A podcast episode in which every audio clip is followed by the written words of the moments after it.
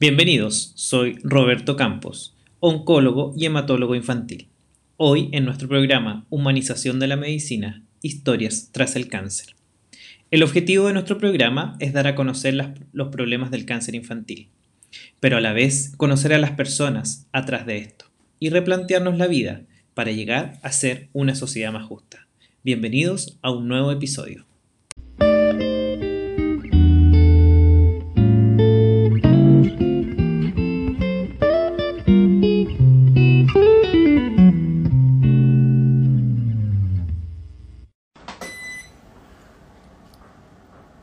Hola, ¿cómo están? Estamos partiendo este live. Es el primer live. Mientras. Bien. Bueno, vamos a partir esta serie de, lives y de, y de entrevistas en realidad para ir viendo cómo vamos a tener el enfrentamiento y el del cáncer infantil en la población, así que vamos a esperar que se una el Luis Larraín, quien va a ser nuestro invitado hoy, hoy día.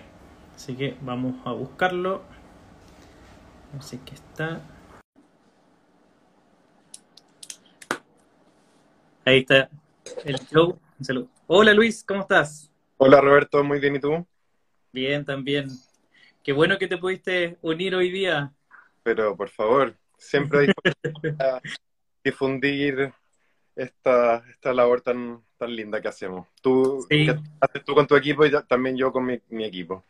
Así es, así que les, contaba un poco que la idea de, hacer esto es, eh, es tratar de concientizar acerca del cáncer infantil y de que muchos de los papás también se puedan empoderar y puedan también formar parte del tratamiento que hoy en día estamos haciendo y tú desde tu vereda también de, de DKMS y también desde tu fundación, así que ahí también vamos a ir conversando diferentes temáticas que, que encuentro que son bastante interesantes y que hemos dejado un poco de lado hoy en día, así que eso sí o sí va a ser un revuelo probablemente en lo que vamos a conversar.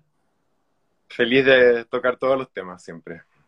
Bien, bueno, comentarles que eh, Luis, primero vamos a hacer una pequeña introducción. Luis es ingeniero civil de la Pontificia Universidad Católica y que estudió Relaciones Internacionales en el Instituto de Estudios Públicos de París. Si me equivoco en algo, me corrige Luis. Fue presidente y fundador de la Fundación Iguales entre el 2013 y el 2017 y actualmente es coordinador de campañas de, de KMS. Así es. Así es. Bien, eh, cuéntanos un poco tú, más o menos como desde tu punto de vista también, cómo ha sido tu recorrido hasta llegar a, a DKMS y cómo se hizo este match, como, como lo llama DKMS, que hayas llegado también a la, a la fundación.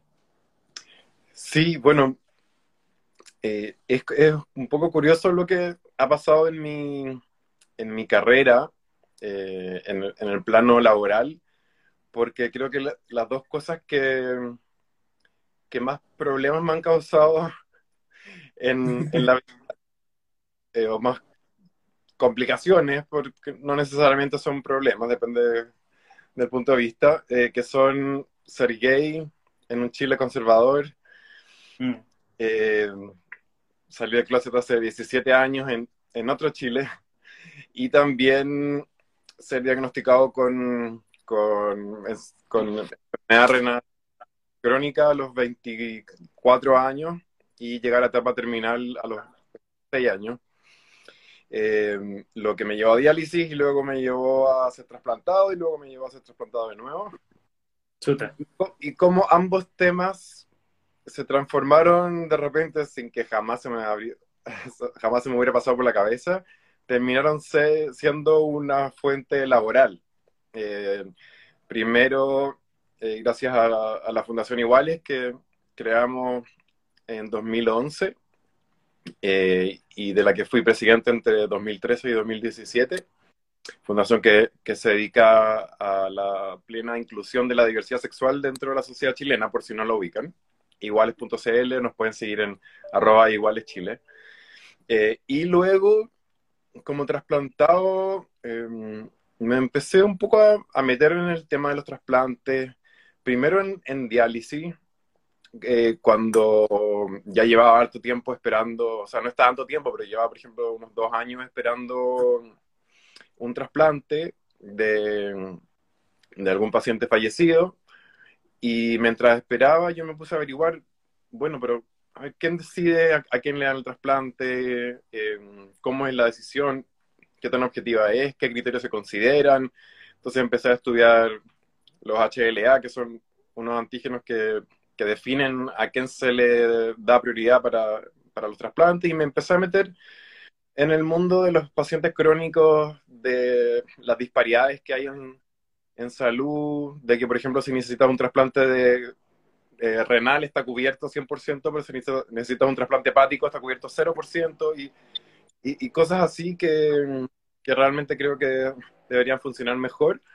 Y como trasplantado y como, bueno, ha sido en las redes sociales, terminé en contacto con DKMS hace unos dos o tres años, cuando, cuando se abrió la, la sede en Chile, porque la fundación nació hace 30 años en, en Alemania, me empezaron a pedir ayuda como influencer un poco para difundir eh, la fundación y empecé a trabajar con ellos, primero como voluntario, después un poco como consultor en, en, en un tema de, de, acceso al trasplante y finalmente como parte del equipo. Así que estoy muy feliz de, de haber terminado en esta vuelta que nunca me esperé, pero que hace que además mis trabajos tengan sentido para mí, que es algo que, que me llena de satisfacción. Sí, un poco lo que hablamos de esta, como en general, de esta vuelta en la vida que uno se da muchas veces y que cómo tú le encontrás un sentido a, lo que estáis haciendo y cómo la vida también te lleva a, ubicarte en el lugar que tienes que estar para poder eh, ayudar un poco a la gente desde tu vereda. Sí, increíble cómo, cómo fue pasando eso en, en mi caso sin buscarlo, pero creo que al final es bueno porque logré que, que aspectos que fueron un problema en, su minuto, bueno, en que siguen siendo en algunos aspectos un problema, em, sacar algo bueno de ahí. Y, creo que, que, eso siempre es positivo y que me alegra de haber podido hacerlo. Sí, súper. Oye, una, una, pregunta así como para partiendo, para que la gente conozca un poco.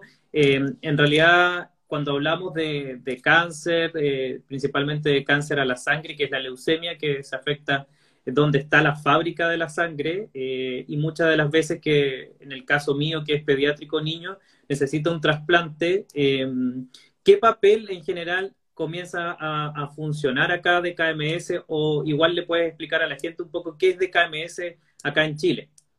Sí, totalmente. Bueno, cuando un paciente, ya sea pediátrico o adulto, tiene una enfermedad a la, sangre, eh, que puede ser cáncer, como, como una leucemia o un mieloma, eh, o puede ser otras enfermedades eh, como plasia medular que no son cancerígenas, pero que sí pueden ser mortales. Se les da la indicación de que necesitan un trasplante de, células madre sanguíneas o de médula ósea. esto ocurre cuando realmente es su único tratamiento y en esos casos, siempre que el, bueno, el equipo médico esté esté bien capacitado en el tema, porque también en la mayoría de los países del mundo esto lamentablemente no ocurre y, los pacientes mueren. Eh, ahí lo primero que hace el equipo médico es tratar de buscar un donante compatible en la familia de, del, paciente, mm. pero lamentablemente solo en uno de cada cuatro casos se encuentra un donante compatible en la familia. Exacto, eh, eso es súper importante lo que tú dices, Luis, en realidad que solo la posibilidad, o sea, hay que primero ir a buscar a la familia que tengamos un hermano compatible y que la posibilidad de que uno de los hermanos sea compatible en un 100% eh, es de un 25%. Entonces, eh, nuestra probabilidad igual se reduce. Así es. es poca, siempre la mayoría van a terminar buscando en otros lados y ahí es cuando aparecen los registros como, como el nuestro. Eh, DKMS es el, es el, mayor registro del mundo de potenciales donantes de células madre para pacientes que necesitan un trasplante, pero también hay muchos otros registros que en total eh, crean una base de 35 millones de potenciales donantes que están disponibles para cualquier paciente en el mundo que eh, tenga la, digamos, la capacidad técnica de saber, conocer el registro, entrar al registro, poder hacerlo en, inglés y eh, encontrar por razones 100% genéticas, por parámetros que se miden de cómo las células interactúan entre sí para saber si son células eh, del mismo ADN o de otro ADN y por lo tanto se activa la, eh, orden de atacarlas o no. Eh, me perdí es, como, es como eso un poco, o sea, lo que tú planteabas un poco, Luis, es que en realidad es tratar de que busquemos la mayor compatibilidad con otra persona que se, llama un gemelo genético, que esté lo más cercana al 100%. ¿ya? Mientras más cercana al 100%, nuestro resultado del, trasplante va a ser mucho mejor y de esa manera también vamos, vamos, a obtener mejores resultados que se pueden mantener en el tiempo. Y hoy, en día, DKMS, eh, ¿cuánto tiempo lleva en Chile y cómo es la, la, posibilidad de que yo me pueda registrar como un potencial donante? Sí, bueno, eh, gracias a estos registros como DKMS existe esta posibilidad de, encontrar donantes compatibles que no se conocen entre sí y, que por el solo hecho de hacer un match genético eh, ocurre este, este milagro de que dos personas que pueden ser de países distintos, no hablar el mismo idioma, terminan siendo gemelos genéticos sin haberlo esperado jamás eh, y, y que ocurra la donación. Para, bueno, para que exista este registro, existen fundaciones como nosotros, en algunos lugares son públicas, en otros privados, que se dedican a registrar potenciales donantes de, médula ósea. En, en, DKMS, nuestra fundación está en siete países, en, los cuales en total llevamos 10 millones de potenciales donantes, pero en Chile llevamos, en los tres años en que estamos acá, 80 mil, que nos ha ido bastante bien, pero todavía es muy poco comparado con, con los otros países.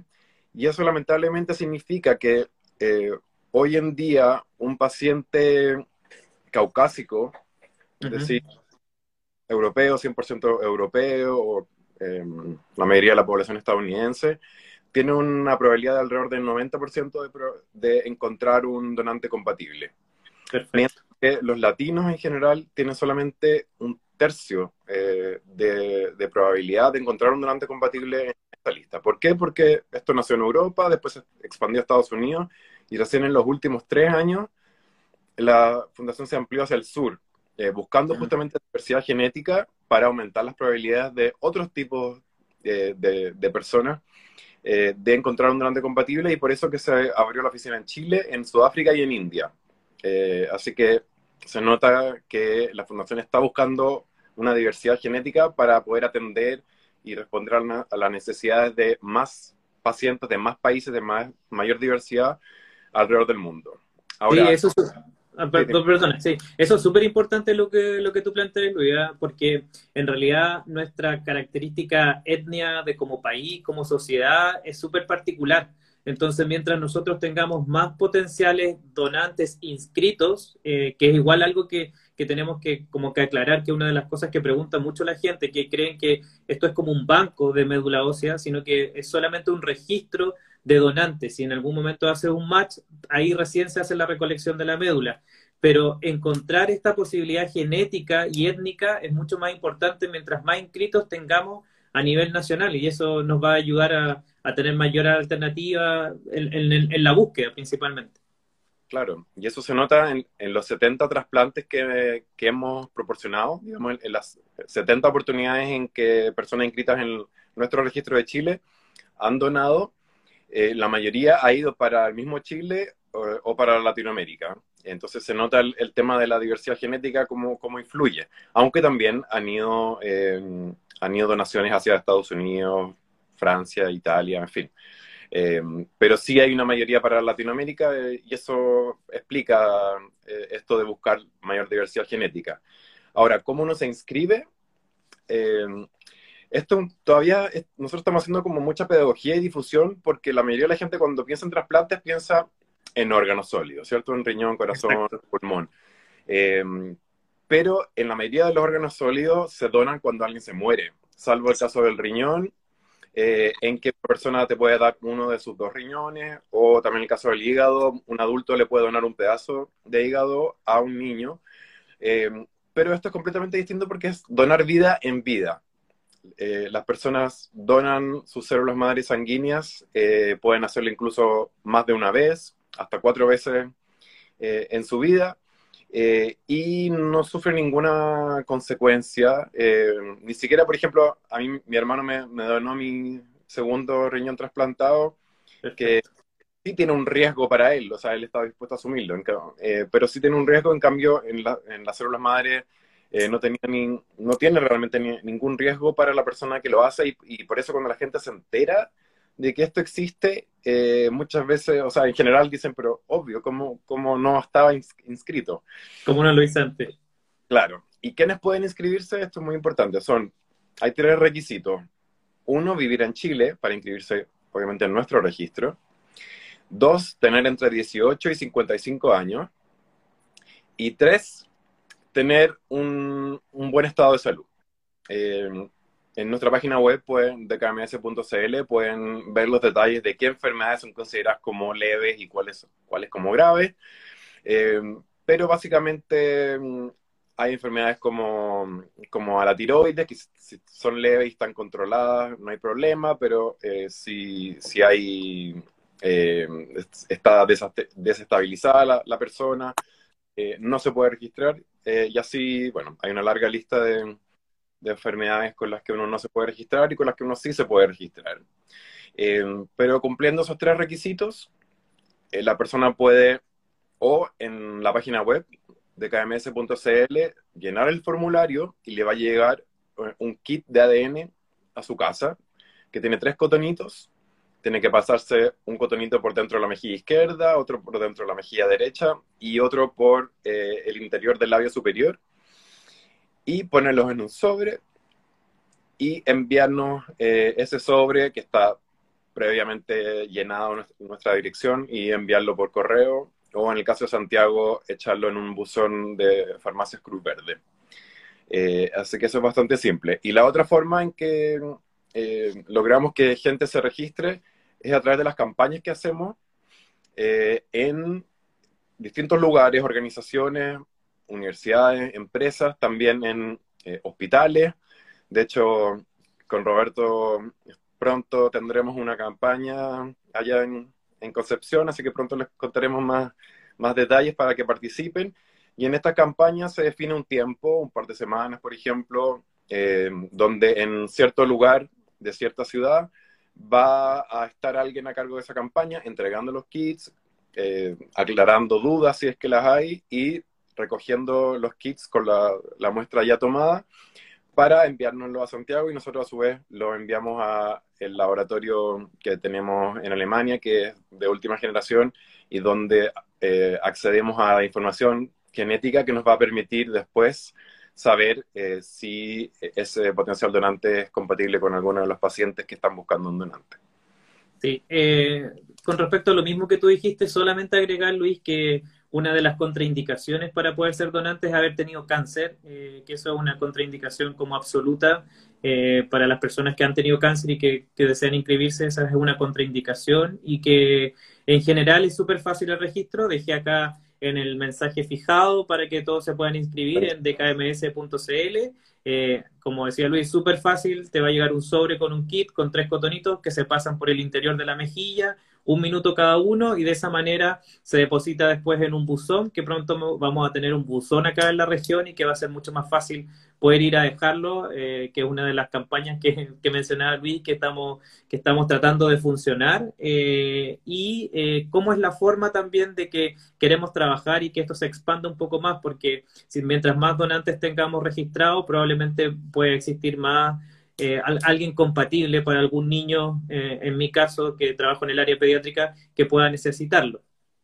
¿Qué pasa después, Luis, de que yo me registro, eh, me inscribo en la página, me llega el sobre, envío, y qué pasa después? Sí, te llega un correo cuando a nosotros nos llegan a nuestra oficina el kit y luego nosotros lo enviamos a Alemania. desde allá te llega otro correo confirmando que ya eres parte de eh, el, registro mundial. Y después, ahí a veces es necesario moderar un poco las expectativas, porque muchas personas se inscriben pensando en, que al tiro las van a llamar para donarle a, alguien. Eh, y en realidad puede que un mes después alguien lo llamen para, para ser donante o puede que en 20 años más te llamen para ser donante, porque hasta los 61 años eh, permanecen las personas eh, dentro del registro. Después ya por razones biológicas eh, las células madres son, son menos, así que hay que poner un, límite de edad lamentablemente, pero, pero puede que no te llamen nunca. Mm. es muy probable que nunca te llamen porque la especificidad que se busca, se busca que, que 10 alelos eh, coincidan los días, 100% de, de, compatibilidad entre el donante y el receptor, y eso obviamente ocurre en los grandes números, eh, pero no ocurre todo el tiempo. Así que eh, tienen que estar listos para que los llamen en cualquier minuto. también es importante que si se cambian de casa, cambian el teléfono, o la dirección o el correo electrónico, nos avisen en la misma página de kms.cl pueden actualizar ustedes mismos sus datos para que los podamos ubicar, porque lamentablemente ocurre que hay alguien compatible, imagínense la rabia. Sí, no, no, encontrarlo. Se cambió a veces de país sin avisarnos, em, o de, de, teléfono, en fin. Si se cambian a vivir a uno de los siete países donde está DKMS, que son Alemania, Polonia, el Reino Unido, Estados Unidos, Sudáfrica, India y Chile es el séptimo país, si se cambian alguno de esos seis países, ustedes pueden hacer un traspaso de su registro, porque obviamente son las mismas características genéticas, solo tienen que actualizar su, su dirección y, y, el país donde están inscritos. Así que eso también es, es una posibilidad para los que se cambien de país. Súper, sí. Súper interesante la información. Igual si alguien va teniendo más preguntas, hay un buzón abajo de preguntas que pueden ir dejándolas y las vamos a ir contestando.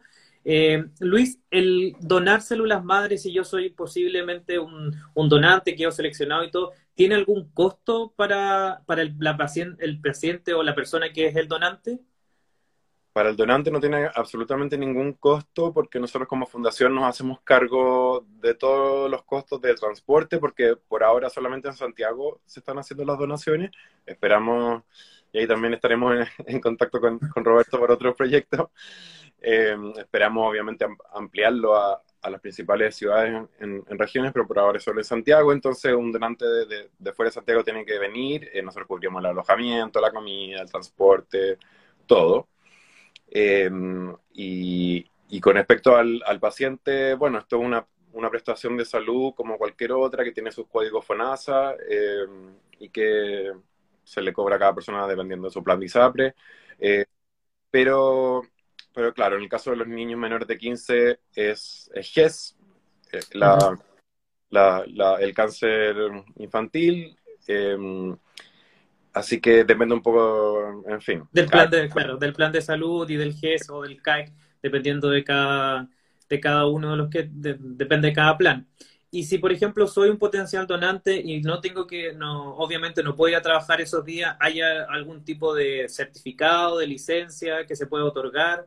Nosotros, o sea, hay dos tipos de, de donación, las voy a explicar, pero sí, eh, en una en general te, da licencia, bueno, sí, eh, además de la licencia en que te pueden dar, nosotros cubrimos el lucro cesante, es decir, cualquier día que una persona que puede ser independiente, por ejemplo, dejó de trabajar, nosotros cubrimos también eh, eso, para que realmente no tenga ningún, ningún tipo de costo para el donante hacer la donación. Lo importante acá es que sea altruista eh, y, no jamás que haya una barrera de acceso por, por dinero eh, del donante. Que no sea limitante, que no sea limitante.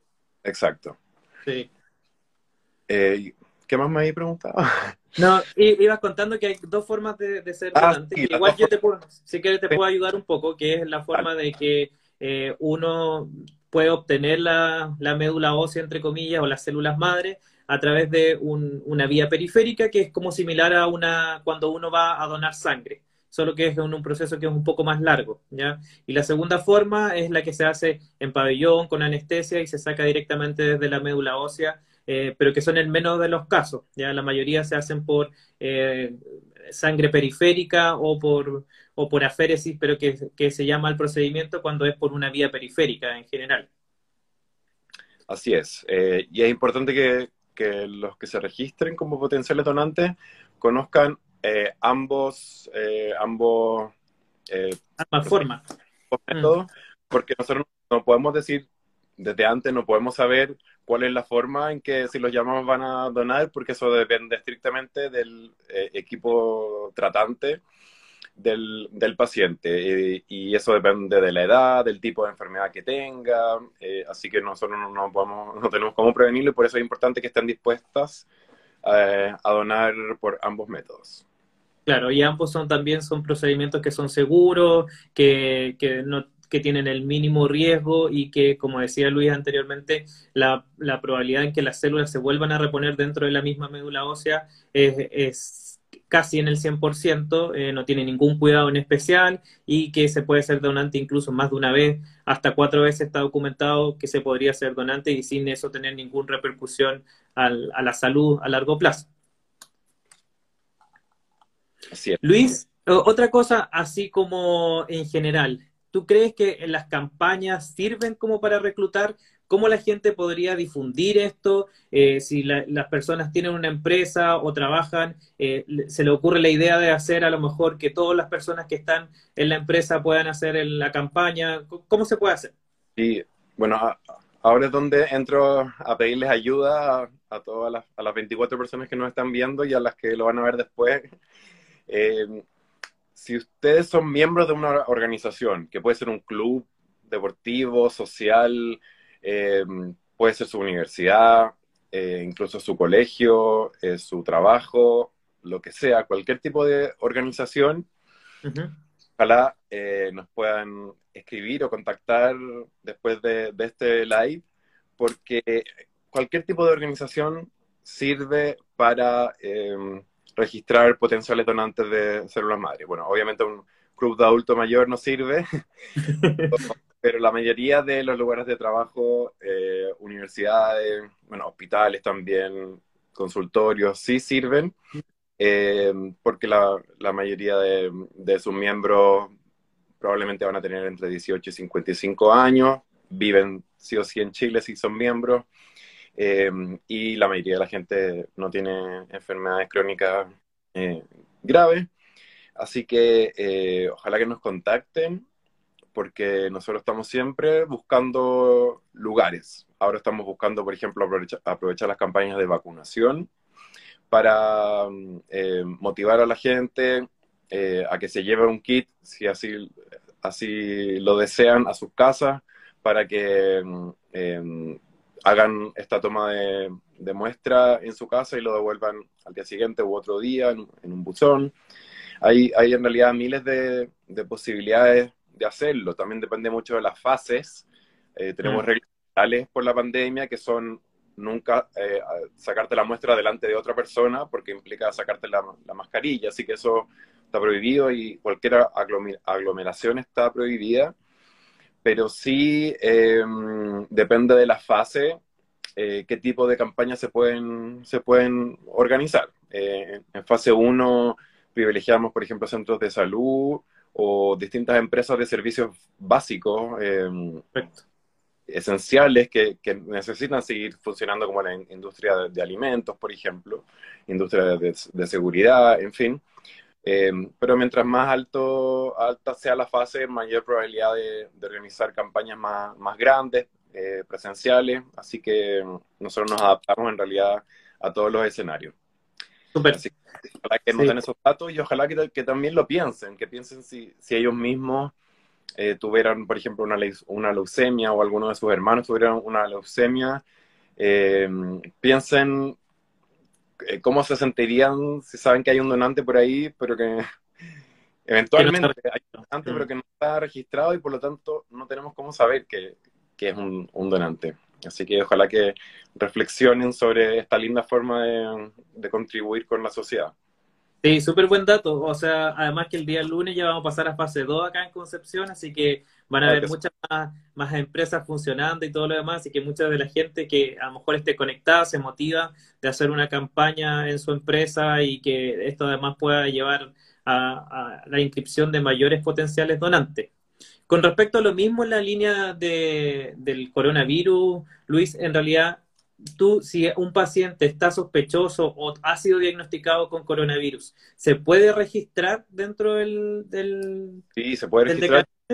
Tiene que esperar los 14 días habituales y, luego de eso se registra. Eh, de todas maneras, eh, es una precaución de seguridad, pero en realidad hay siempre que pensar que la donación nunca va a ser antes de dos meses después de, tomarse la muestra. Así que incluso si alguien se, llena un kit de registro y al día siguiente se, se entera de que, de que tenía COVID, igual eh, esa persona nunca va a donar antes de dos meses después, entre que analicemos en el laboratorio las muestras y todo, así que ya va a estar libre de...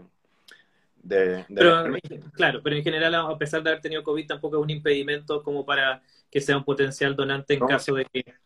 No, si alguien ya tuvo, que si pasaron 14 días, que se registre porque no es ningún problema. Ya, excelente. Oye, parece que tenemos unas preguntas antes de pasar a otro tema. a, ver. Eh, a ver, ahí dice, eh, ¿qué pasa cuando no llega el correo de confirmación del registro? Nos pasa a veces, eh, nos pasa que a veces llega la carpeta spam o la carpeta promociones, nos pasa también que las personas cambiaron el mail y ni se acuerdan. Eh, pasa, pasa distintas situaciones, pero siempre pueden escribir a info.dkms.cl y preguntarnos, oye, ¿qué, ¿qué, pasa con mi kit? ¿Llegó o no llegó? También con las empresas de correo hemos ido mejorando, pero, pero en general no son tan eficientes como en otros países y muchas veces los sobres se pierden. Eh, así que la logística a veces nos juega un poco una mala pasada, pero, pero, pero en realidad nosotros siempre estamos dispuestos, abiertos a que nos escriban todas las veces que quieran, nosotros actualizaremos los datos, enviaremos nuevamente el kit si no les llegó, así que tenemos toda la disponibilidad. Todas las herramientas para perseguirlos por todos lados. Oye, mira, hay, hay, otra pregunta que dice, yo soy hipertenso controlado, ¿puedo ser donante? Si estás controlado, eh, sí, ningún problema. Eh, si estás controlado y tienes entre 18 y 55 años y vives en Chile, sí, puedes registrar. Súper.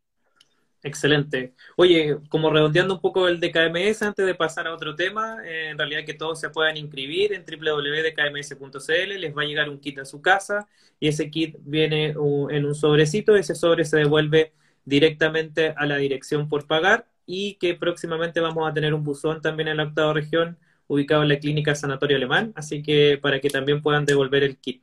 Así es. Eh, veo una pregunta de Lore.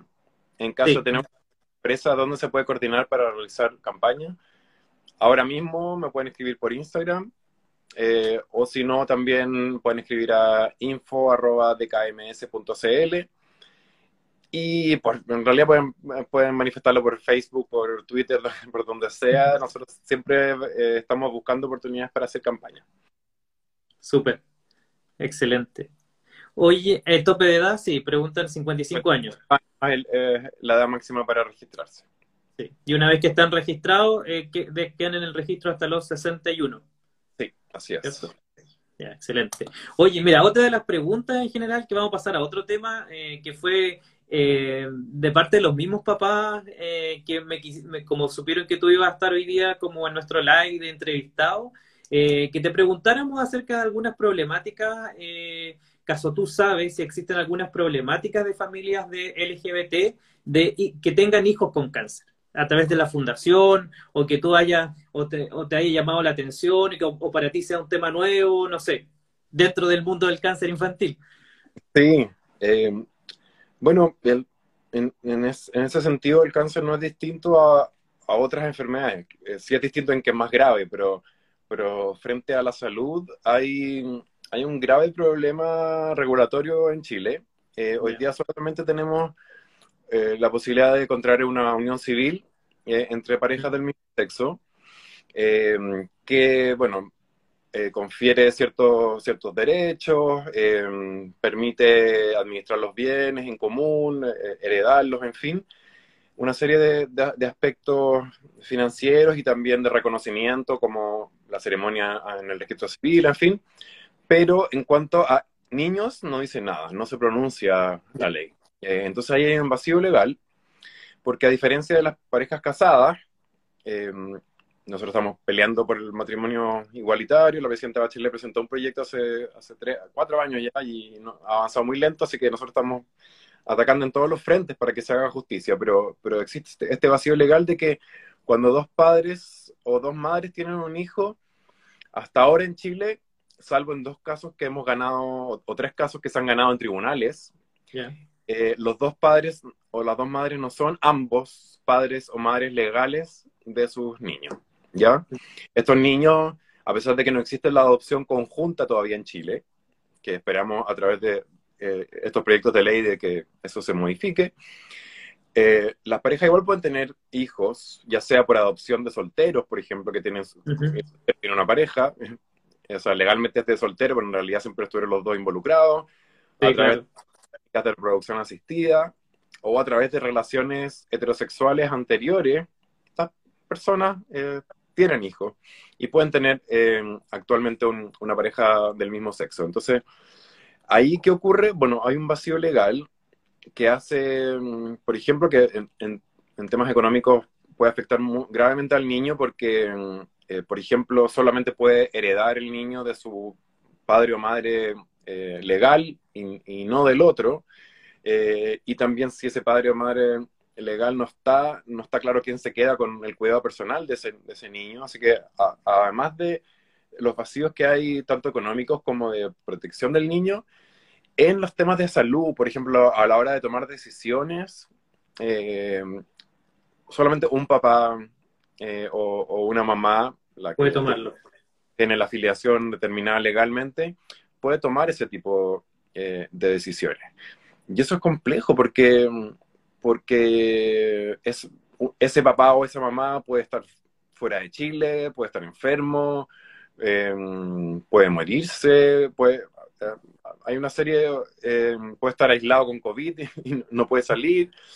Hay, hay muchas posibilidades que, que, hacen que finalmente la otra, el otro papá o otra mamá, que para el niño no le hace ninguna diferencia si tiene un, vínculo legal o, no legal. Sí, claro su papá y su papá. su papá no.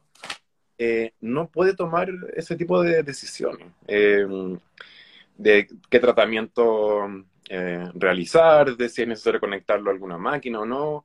entonces, es bastante, bastante dramático en, en ciertos casos extremos. así que, bueno, si tienen cualquier aprovecho de decirle a los que nos están viendo si tienen cualquier problema de tipo legal de discriminación por orientación sexual, que nos escriban eh, a apoyo legal arroba iguales.cl o pregunten en redes sociales, porque nosotros lo podemos eh, tratar de apoyar legalmente para revertir esta situación, para reconocer a ambos papás o a ambas mamás como eh, con un vínculo filial con, con, sus niños para solucionar eh, los problemas legales, que pueden potencialmente pueden ser muchos. Sí, oye, es tremendo tema, Luis, ¿ah? o sea, sobre todo en la toma de decisiones, eh, la familia se ve enfrentada a un cambio, sobre todo en el cáncer infantil, un cambio social, emocional, económico, y más encima atravesar por esto, o sea, no deja de ser menor. ¿Tú crees que en realidad, eh, o sabes, porque yo no lo sé, perdona mi ignorancia, si existen políticas de inclusión para adolescentes o padres en las unidades oncológicas del tipo LGBT?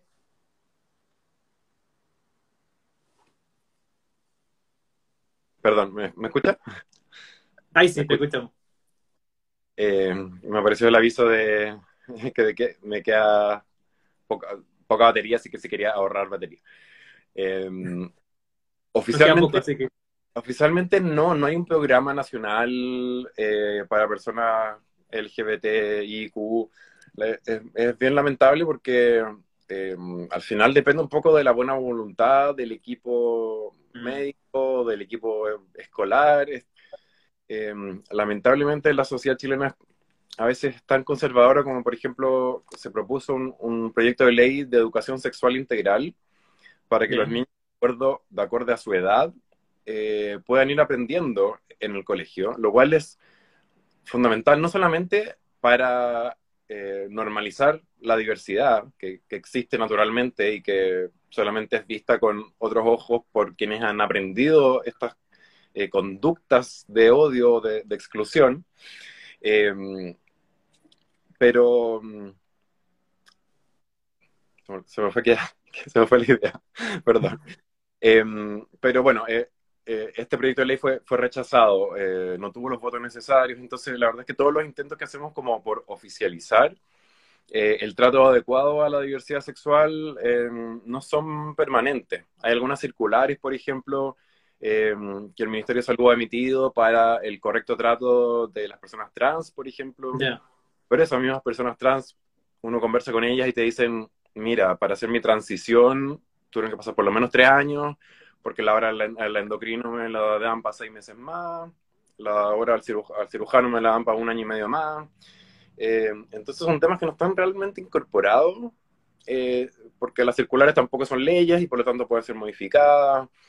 Entonces eh, hay como una vulnerabilidad y además que los mismos profesionales de la salud, de la educación y, en general, no tuvieron ningún tipo de formación sobre estos temas em, mm. en la universidad. Entonces depende si a ellos les interesa el tema o no, se capacitan, pero, pero hay muchos mitos, eh, hay también muchas organizaciones que activamente promueven eh, la discriminación, como ocurre a veces en algunas iglesias, en alguna, en fin, en alguna familia, eh, dependiendo un poco de a qué se dediquen los padres, qué educación recibieron, qué religión, en fin, hay una serie de factores que hacen que todavía se estén reproduciendo todas estas esta discriminaciones y estos mitos sobre la diversidad sexual que hacen que, sea muy difícil avanzar y por eso que buscamos siempre leyes para que sean eh, permanentes eh, y, bueno, eh, lo hemos logrado de a poco con con la ley antidiscriminación, con la ley de unión civil, con, con la ley de, identidad de género, pero falta mucho todavía. Mm. Sí. De hecho, mira, hay una, una de las preguntas que habla acerca de lo que es la, licencia de ley sana, que para los que no saben o para los que están familiarizados, una licencia que se le da a los pacientes de padres oncológicos y que, tiene una, que puede ser una duración de 90 días al año para cada uno de los padres. Entonces probablemente ahí tenemos también un, vacío, que, porque ¿qué pasa con el otro papá que, no está como entre comillas reconocido y que como, como palea también la parte financiera? O sea, yo creo que esa igual es una, está súper buena como iniciativa también. No sé qué opináis ahí tú un poco, Luis. Absolutamente. La ley sana es otro ejemplo de, lo mismo, de la desprotección en la que quedan los niños también. Porque son los niños los que van a sufrir si, no está eh, su mamá o su papá eh, al lado de ellos y de repente tienen que estar en un mundo desconocido con, adultos que no conocen. Eh, y todo esto ocurre por, por esta falta de reconocimiento legal de que un niño puede tener dos papás o dos mamás. Esa es la realidad, más allá de lo que a alguna persona le guste, creo que es importante legislar con, con respecto a lo que ocurre en la realidad en nuestro país y no lo que a algunas personas les gustaría. Ellos pueden seguir pensando lo que quieran y pueden promover las ideas que quieran, pero por acá se trata de igualdad ante la ley y lamentablemente estamos lejos todavía. Hemos avanzado, pero, pero... estamos todavía, obviamente, en pañales. Oye, ¿qué herramientas crees tú que son indispensables en general para las familias LGBT que tengan hijos con cáncer? Hablando un poco en el lenguaje, a lo mejor en el, en el nombre social, ¿en qué cosas tú crees que podrían ser unas buenas herramientas que se pueden llevar a cabo y que, podrían mejorar incluso la atención integral? Bueno, eh, si todos los profesionales de la salud hubieran pasado por algún tipo de contenido de diversidad sexual en la universidad o el instituto donde se formaron, eh, esto sería distinto porque estaría naturalizado eh, y los profesionales de la salud, todo el personal de salud en general tendría muy claro que no hay ninguna diferencia en, el trato de una familia a, de otra familia. Entonces, yo creo que tenemos que avanzar en, primero, en, en educación integral en, en, los colegios, que lo, lo, cual sirve, sirve además para prevenir el abuso sexual, o sea, algo tan importante, algo tan aberrante y algo que como sociedad entera eh, buscamos perseguir y evitar como eh, el abuso sexual infantil se previene eh, si un niño sabe cómo hablar sobre las partes de su cuerpo, si un niño sabe qué, qué tiene que contar sí o sí a su padre. Entonces, bueno, es bastante miope la, la postura de los que se niegan a esto con, con, la excusa de que, de que los padres tienen, tienen como la prioridad y, y es verdad, los padres tienen la prioridad, pero eh, los padres, el 99% de los padres no son expertos en los temas de abuso sexual, diversidad sexual. Entonces, eh, ¿cómo no va a ser importante? Así como no son expertos en, en la mayoría de los, de los temas, entonces, ¿cómo no va a ser importante que el, eh, colegio forme a, a, los alumnos en esos temas? Y también creo que en, en las mallas de las carreras de la salud y en la malla de las carreras de la educación también, eh, el tema de diversidad tiene que estar mucho más incorporado de lo que, de lo que ocurre hoy. Mm, sí, es súper interesante, o sea, lo que tú planteas y cómo también nosotros, desde el punto de vista científico-médico, también nos hemos como desligado un poco y no nos hemos hecho responsables de algo que ocurre y que ocurre a diario, sobre todo en padres que tengan hijos con cáncer, pero también como con adolescentes que estén pasando incluso por un proceso de transición y que es súper complejo en ese sentido y además que atraviese con, con un cáncer. Existen diferentes agrupaciones en Estados Unidos que van también de la mano de pacientes que tengan algún, algún problema relacionado al cáncer y que sean además de la, de la población LGBTI. Entonces, yo creo que eso es, es la instancia de invitar también a más personas que, que se que ayudarían a la, a la inserción y también a como a normalizar un poco estas problemáticas que entre comillas no deberían ser una problemática, sino que sería, deberían ser ah, una necesidad básica. Solo son un problema por la forma en que nos educaron, pero para un niño no son temas. Si a un niño uno le dice que tiene pololo en vez de polola, la, curiosidad le, dura un par de segundos y se acabó pero lamentablemente todavía tenemos estos, eh, antiguos paradigmas con los que muchos fuimos educados. Y además la ciencia también se ha hecho cargado de esto. O sea, la ciencia no solamente ha avanzado en cuanto a la histocompatibilidad, que, que nos permite que se realicen los trasplantes de, células madre, que hace algunas décadas era algo impensado. Eh, también se ha estudiado, por ejemplo, a, los niños que tienen dos padres o dos madres, si, tienen alguna desventaja desde el punto de vista emocional, académico, etcétera. Y eh, la Asociación Psiquiátrica Americana, que, es un referente de los temas de, salud mental eh, a nivel mundial, no ha encontrado ninguna, ninguna diferencia en, realidad. también la ciencia se ha dedicado a, estudiar estos temas y eh, esto no es como, porque algunas, algunas personas intentan mirar estos temas con, como desde, eh, desde el paradigma de yo tengo mi opinión y tú tienes tu opinión y hay que respetarla. Y sí hay que respetarla, pero ojo que no son equivalentes, porque yo eh, quiero que tú tengas los mismos derechos que yo, pero tú no quieres que yo tenga los mismos derechos que tú. Entonces, eh, nuestras demandas no están en igualdad de condiciones, porque yo sí quiero igualdad para todos y justicia y, y tú no.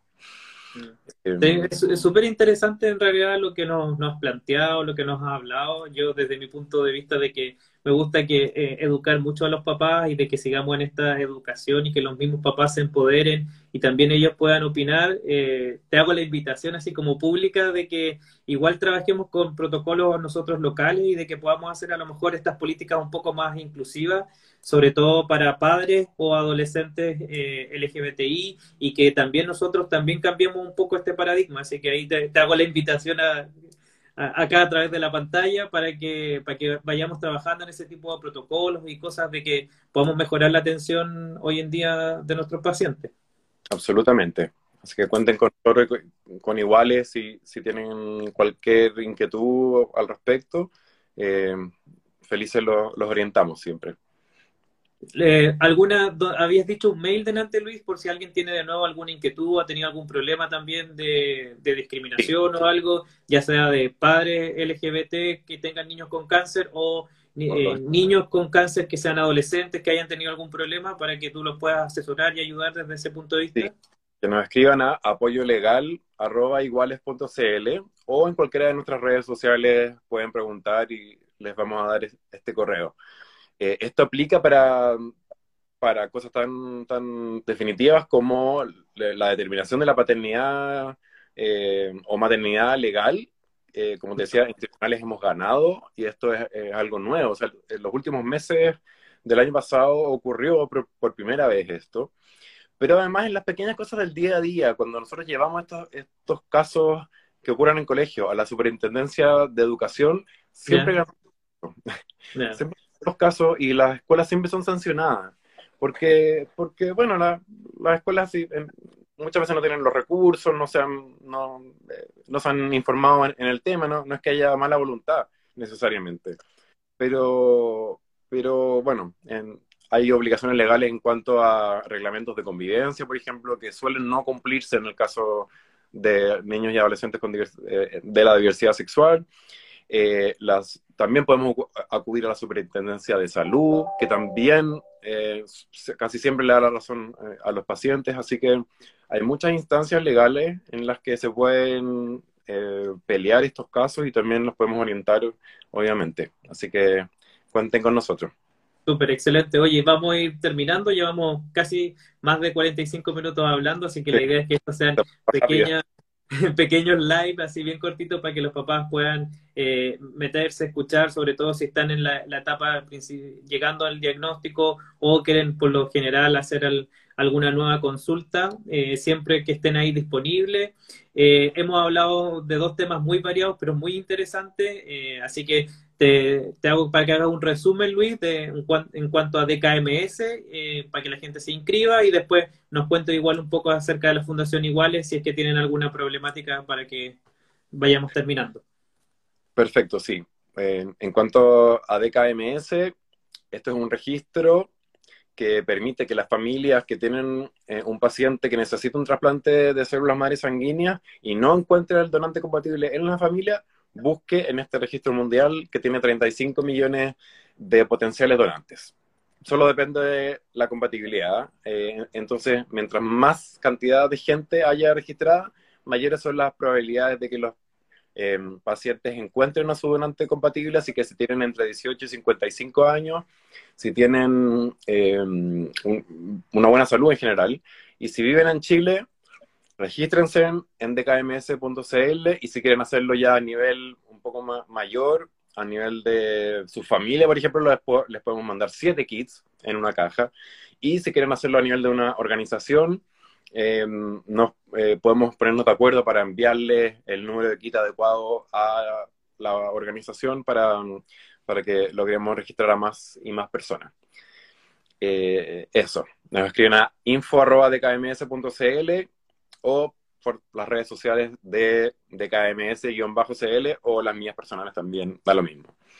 Y con respecto a iguales, bueno, estamos prontos a cumplir 10 años eh, trabajando por la plena inclusión de la diversidad sexual en Chile, mediante educación, mediante proyectos de ley, políticas públicas, eh, pero también mediante el, apoyo a la comunidad. Así que si tienen cualquier problema de tipo legal, que hayan sido discriminados eh, en la atención en salud, eh, pero también eh, en, el colegio, en la calle, en un local, donde sea, pueden escribirnos a apoyolegal.iguales.cl y, y bueno, nuestras redes sociales también, Iguales Chile, están ahí disponibles para que nos hagan las preguntas que, que quieran hacernos y para que acudan a nosotros si necesitan cualquier orientación en cuanto a, la diversidad sexual. Súper. Luis, te agradezco, muchas gracias. Ha sido una excelente conversación. Fue nuestro mi primer live, así que es la primera vez que estoy en el, en el otro lado de, entrevistador y no de entrevistado. Eh, creo que fue súper fluido, ha sido muy amable por responder igual todas las preguntas y que al final del día nuestras cosas siempre tienen un buen resultado y me mandaron dos mensajes internos que de todas las personas que estaban, al menos dos ya se registraron de KMS y para mí eso es, ya cumplimos la meta, así que... Genial. Así que eso, muchas gracias Luis, que tengas buena semana. Por, la oportunidad y, bueno, seguiremos orando. Sí, y desde la próxima semana vamos a tener ya el buzón de DKMS en Clínica Sanatorio Alemán, en el lugar donde estará la farmacia. Entonces ahí pueden ir a depositar su kit, pedirlo por internet e ir a depositarlo directamente. Así que nos vemos, que estén bien. Alberto y chao a todos los que nos